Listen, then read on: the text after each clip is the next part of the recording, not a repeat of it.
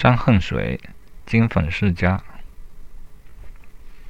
张恨水是民国时期的著名的通俗小说作家，一生中写下通俗小说有一百二十余部。其生卒年月是一八九五年到一八一九六七年。早期他创作的《春明外史》《金粉世家》《啼笑姻缘》等作品名噪一时。他善于用白描的手法，细致入微地刻画社会生活，同时他又十分的熟悉旧中国的市民生活，对底层社会小人物的举手抬足、情趣追求都了然于心，写起来自然是得心应手。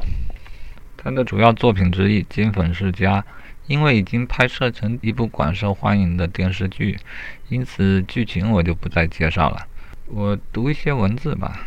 感受一下作者的文笔。忽然有人叫道：“青秋姐，你怎么了？孩子哭得这样厉害，你也不理会。”一句话提醒了青秋，回头一看，床上那毛孩子把脸都哭红了，张着小嘴，哭得浑身只管颤动，连忙走上前把小孩抱了起来。再一看说话的是谁，才知道是梅丽进来了。梅丽笑道：“你刚才睡了吗？”怎么小孩子哭你都不知道？青秋叹了一口气道：“妹妹呀，我的魂灵都不在身上了，别说小孩子哭，恐怕我自己哭我都不会知道了。”梅丽道：“哎，我也给你们打抱不平。你们是爱情结合的婚姻，为什么现在感情薄弱到这种样子呢？”青秋道：“我倒不怪他，爱情绝不是强求得来的，而且越强求越觉得自己没身份。”以至于惹人家的讨厌，我只恨自己太没有主张了，怎么会让人家讨厌？自己一点不争气。梅丽道：“你千万不要说这话了，我七哥就是这脾气，风一阵雨一阵。”青秋道：“哎，我也不希望他回心转意。嘿，我是玉环领略夫妻味了。”他说着话，搂了小孩子斜靠在沙发上。脸上竟带着一些淡淡的笑容。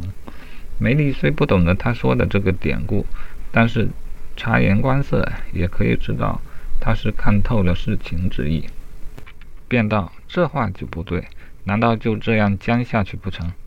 青秋黯然不作声，许久许久，才冷笑了一声。梅丽看到他这种情形，未免发生一些误会，心想：人的心思朝夕有变迁。青秋对于七哥这样冷冷的，一定是灰了心。灰了心原也可原谅，他实在是有些不堪了。不过他说这话好像很有决断，别是他要寻了什么短见呢？心里如此的想着，就偷眼看着青秋的脸色，见他脸上冷冷的，似乎就带了一种凄惨的神气，面无人色。他越看越像，越像也就越怕，不敢在这里多说话了，悄悄地离开。一直就到金太太屋里来，只见金太太板着脸和敏之、润之谈话。他道：“这糊涂东西，若是这样胡闹下去，岂不是给我添上了一层累？他的婚姻本来就没有和我商量过一句，等事情成了功才来告诉我，这本来就闲着根基不稳固。现在他果然要散伙了，他自己也当想法子去解决去，不能不了了之的来害我。”润之道。老七这件事要不得，就是没有婚姻问题在内。如今父亲一去世，就靠着秀珠出洋混出身，也没有什么面子。青秋清产之后，又没有一丝事情得罪他。要说模样、性格、学问，哪样又配不上老七呢？金太太道：“倒别提学问了，这孩子就为着有了点学问，未免过于高傲。”至于他的性情，以前我也觉得很温柔，不过最近我有几件事观察出来，觉得他也是城府过深。